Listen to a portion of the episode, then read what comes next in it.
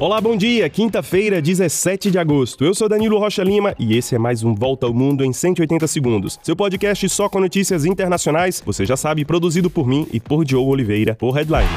Vamos começar com o Haiti. O secretário-geral da ONU, Antônio Guterres, pediu ao Conselho de Segurança das Nações Unidas o envio de uma força multinacional ao país. O Haiti precisa combater as gangues fortemente armadas que controlam as principais cidades e 80% da capital, Porto Príncipe. Esses grupos realizam sequestro, roubos à mão armada e estupros como arma de guerra. No mês passado, o Quênia anunciou o envio de mil policiais para treinar a polícia haitiana, mas essa medida precisa ser aprovada pela ONU. Além da crise de segurança, o Haiti vive uma grave crise econômica e humanitária que se agravou com o assassinato do presidente Jovenel Moïse em 2021. Desde 2016, não são realizadas eleições no país.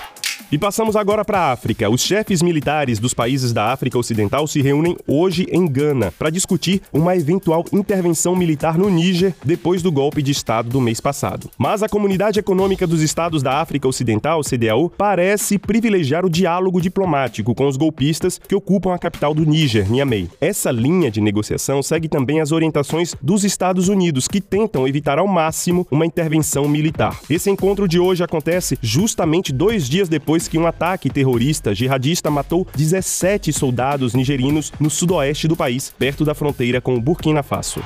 E o presidente dos Estados Unidos, Joe Biden, anunciou que vai visitar o Havaí na semana que vem, depois dos gigantescos incêndios que ainda castigam o arquipélago. Dos mais de 100 mortos na tragédia, apenas 5 pessoas foram identificadas.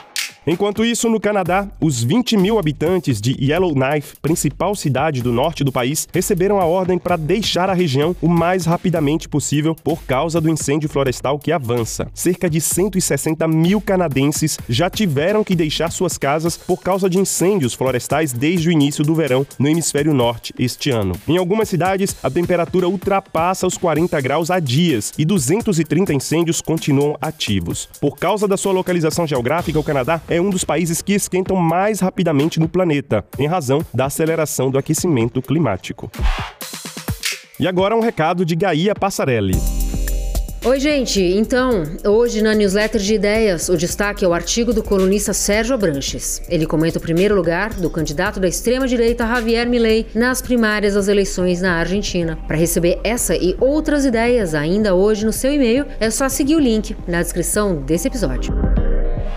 E na Nicarágua, a Universidade Católica Jesuíta Centro-Americana anunciou fechar suas portas depois que um tribunal acusou a instituição de ser um centro de terrorismo. A justiça do país diz que a universidade abrigou grupos criminosos durante as manifestações de 2018 contra o presidente Daniel Ortega, que deixou 300 mortos. O governo de Daniel Ortega mantém uma relação conflituosa com a Igreja Católica da Nicarágua, chegando até a prender religiosos do país. Em fevereiro, o Papa Francisco disse estar preocupado entre entristecido com a situação na Nicarágua. E é isso, a gente fica por aqui. Compartilhem o nosso 180 com amigos e família e nas redes sociais. E não esqueçam de deixar sua mensagem na nossa caixa de diálogos para o nosso abraço da sexta. Para vocês, um excelente dia, um grande abraço e até mais.